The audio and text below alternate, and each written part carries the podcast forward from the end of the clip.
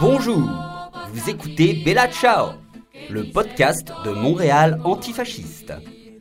Ici, vous trouverez des infos, des analyses, des chroniques, de la musique et des entrevues sur les luttes antifascistes montréalaises, québécoises, canadiennes et internationales.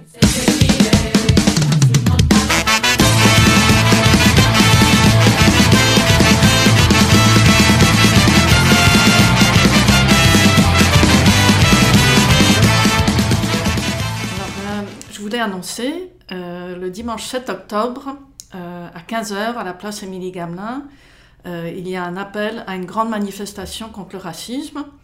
L'appel est lancé par pas mal de groupes, dont Montréal Antifasciste, Solidarité sans frontières, IWW, The Wobblies, Bouffe contre le fascisme, Football antiraciste, etc.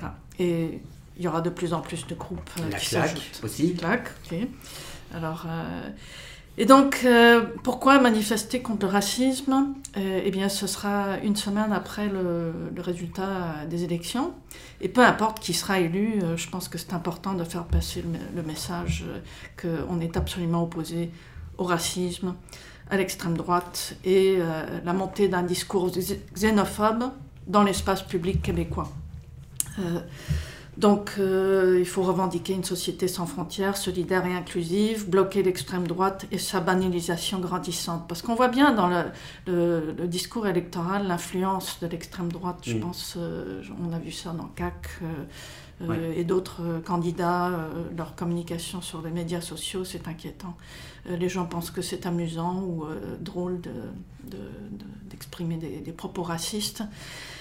Et euh, Je pense que c'est en train de couler un peu la caque quand même, ouais, mine de ouais, rien. ouais, euh, On espère que ça va la couler pas mal.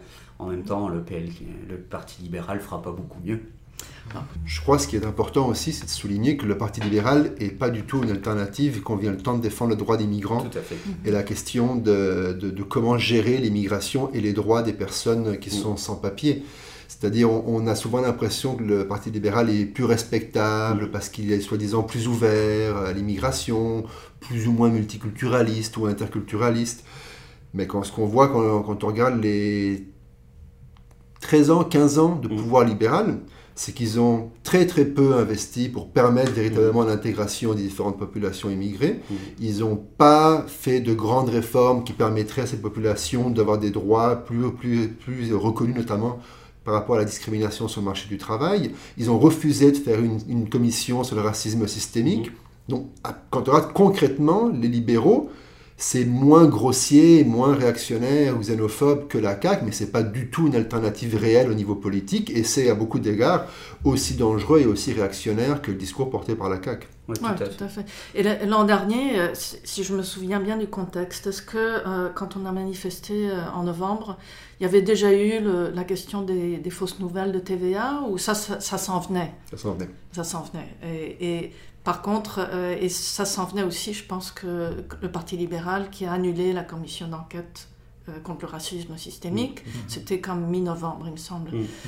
Alors les choses empiraient, mais déjà euh, on avait eu le massacre à la mosquée en janvier, et pourtant euh, les groupes d'extrême droite commençaient à se manifester tout l'été. Euh, C'était terrible. Alors cet appel à la manif contre le racisme l'an dernier, on avait eu un, un bon nombre de gens. Ça en prendrait encore plus euh, cette fois-ci pour faire le message, passer le message que peu importe qui est au pouvoir, euh, ça suffit. Oui, puis pour enchérir sur le, sur le Parti libéral, c'est un problème du libéralisme depuis toujours. Le libéralisme qui fonctionne sur l'idée que, oui, on- nous, on est ouvert parce qu'on donne la liberté à tout le monde de pouvoir agir dans la société, mais ils tiennent pas compte des rapports de pouvoir, ils tiennent pas compte euh, euh, des inégalités euh, latentes et le libéralisme pense que voilà en donnant cette, liberté à tout le monde de- de- d'être sur le même plan ça, permet d'être à tout le monde sur le même plan ce qui n'est pas vrai. Et de plus les politiques néolibérales d'austérité les politiques euh, hyper capitalistes que met en place le parti libéral créent de la pauvreté créent des tensions chez les classes populaires et crée un rejet de l'immigration et des, classes populaires racisées qui sont vues comme des ennemis par, la classe moyenne qui, qui existe de moins en moins et qui a tellement peur de perdre ses petits acquis quand il voit les autres grapouiller. Mais, euh, tout à fait. Les politiques d'austérité euh, euh, sont, là qui, qui vont toujours augmenter et faire, faire augmenter le racisme et, les, et les perceptions, les discriminations. Alors, ouais, ça fait que ça, c'est sûr. je voulais peut-être juste lire, on, peut revenir à parler aussi des, des, des, grossières erreurs de la part de, de Gaulle là, à propos de euh, les tests d'immigration. Franchement, ah, c'est complètement fou. Mais je veux juste lire euh, l'appel à la manif. Nous craignons avec raison que les partis politiques provinciaux profitent de ce climat morose pour gagner des votes durant la campagne électorale de l'automne. Ils tenteront de capitaliser leur voix par l'entremise d'un discours populiste, nationaliste et xénophobe. Ce terrain est glissant et dangereux car il normalise la présence et les discours des groupes racistes au sein de notre société et du coup marginalise les communautés migrantes racisées. Alors les propos racistes continuent de, s'étaler euh, et d'influencer le discours de nos politiciens euh, qui sont supposés euh, nous représenter mais représentent un groupe plutôt horrible de la population. Oui, alors euh, Legault, c'est ça, il est, il, est aussi ignorant que les gens auxquels il fait appel et qu'il essaye de séduire hein, mm. au niveau de, des politiques. C'est quoi le processus de la démarche d'immigration? Il ne le sait même pas. Mm. Mm-hmm. Il y avait la conférence de presse justement où un journaliste lui a demandé mm-hmm. euh, c'est combien de temps que ça prend pour euh, avoir euh, citoyenneté après d'immigrer ici, puis il a dit quelques mois. Mm. Le journaliste lui a corrigé, c'est 3 à 5 ans. Mm-hmm. Alors, juste, tu sais, c'est un niveau d'ignorance qui ne sait même pas les démarches puis la réalité comme matériel pour les gens qui, qui habitent ici, c'est fou, c'est mm. capotant. Mm. Non, et puis l'idée d'expulsion, comment il va les expulser? C'est quoi le. Il ne dit pas exactement quel ordre policier, quelle force policière va le faire. Mm. Est-ce qu'ils vont les mettre dans un avion pour Terre-Neuve ou euh, un train pour Ontario? Euh, Ils vont déménager leurs affaires avec. Ce qui est incroyable, c'est qu'on a eu, euh, il n'y a pas très longtemps, en, juin, en mai, juin dernier, toute cette mobilisation pour les enfants hmm. qui étaient séparés de leurs parents aux États-Unis, les enfants migrants, et qui étaient euh, mis dans des, centres de détention séparés des parents. Il y en a beaucoup qui n'ont toujours pas été euh, réunis avec leurs parents. il y a des enfants qui continuent à être arrêtés et séparés de leur famille aux États-Unis. Et ça fait tout un débat sur les services policiers des migrations qu'on appelle ICE aux États-Unis il y a une campagne pour abolir ICE parce qu'elle pose plein de problèmes au niveau du respect de la Constitution et des droits fondamentaux. Mm. Et donc, quand on pense à, aux genre de mesures que met de l'avant la CAQ, et donc s'il y a des personnes qui ratent ce fameux test et qui doivent être déportées, quels vont être les services de sécurité qui vont mettre en place ces politiques? Est-ce qu'on va créer un ICE québécois mm. qui va s'occuper de traquer les personnes qui ne seraient pas en règle ou qui auraient coulé un test pour ensuite les, les ramener à la frontière américaine, les déporter où? Dans leur pays d'origine? Et s'il y a une guerre, on les, met où? On les envoie où? Donc il y a plein de questions pratiques qui témoignent aussi à quel point tout ça c'est de la démagogie, c'est de la rhétorique, mais sans du tout prendre en compte la mesure que ça implique pour les personnes visées, ça peut être un enfer, et aussi juste simplement la logistique d'une telle mesure et les ressources que ça implique.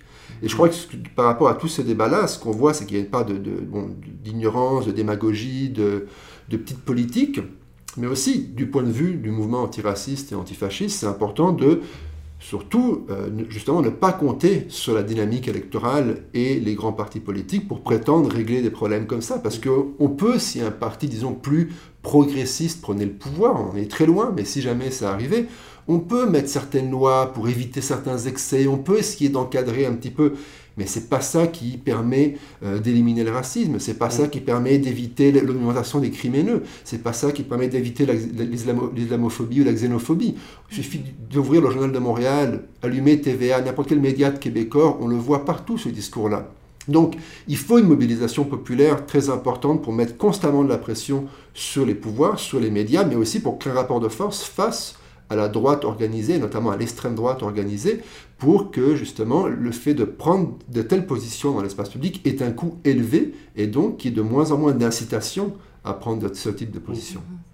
C'est triste de voir aussi la gauche québécoise, euh, particulièrement QS, on va dire, on va les nommer, hein, euh, tenir un discours de, de d'accueil, de, sélection. Bah, il y a la mère Plante qui a, qui a, tenu ce discours-là de oui, il faut les accueillir parce qu'on a besoin de main-d'œuvre.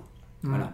Euh, et c'est le discours de la gauche qui essaie de se rattraper aux branches euh, du syndicalisme et du milieu du, de travail et de parler de travail en, en disant ben oui on a besoin de main d'œuvre donc il faut et puis c'est pour plaire hein, au patron hein, faut pas se leurrer c'est quand même terrible. les marchandises c'est quand, quand, même terrible on s'en fout que c'est pas pour ça qu'on doit accueillir les gens on doit accueillir les gens parce que il y a des d'énormes problèmes socio-économiques dans, liés à la guerre économique et à la guerre tout court pour lesquels nos pays occidentaux sont complètement responsables. Il y a des catastrophes écologiques qui sont en train de se passer, ce qui n'est que le début. Il va y avoir des vagues de migration énormes parce que les gens vont crever dans leur pays. Et il va falloir accueillir ces gens-là et on ne se pose pas de questions de savoir, oh oui, on en a besoin pour que nous. Voilà, il y a 30% de, de, chômage en tenant à, trifouiller les deux églises, on s'en fout. Euh, disons, l'approche humaniste euh, et solidaire par rapport à une approche pragmatique et marchande. Oui, Ouais, c'est ça, c'est ça. C'est triste de voir la gauche tomber dans ce piège-là. D'ailleurs, euh, d'autres, euh, d'autres en profitent bien pour les pointer en disant Ah, vous faites les jeux des patrons et des libéraux. Mais oui, en même mm. temps, hein, pourquoi tenir un tel discours et pas s'assumer comme des gens de gauche et dire on les accueille parce qu'on est c'est un point de vue humain qu'il faut les accueillir, abolir les frontières. Ben oui, ils sont allés parler à la chambre de commerce euh, hier, alors. là, on était loin de l'abolition des frontières et de détruire le capitalisme. ah non, non, je ne vais pas faire ça. Oh en tout cas, alors voilà, on vous encourage vraiment euh, à être actif et antiraciste toute l'année, et tous les jours, et tous les mois, et toutes les semaines. Euh, mais en particulier, venez, présentez-vous, amenez vos amis euh, et votre famille le 7 octobre, dimanche, euh, à 15h à la place Émilie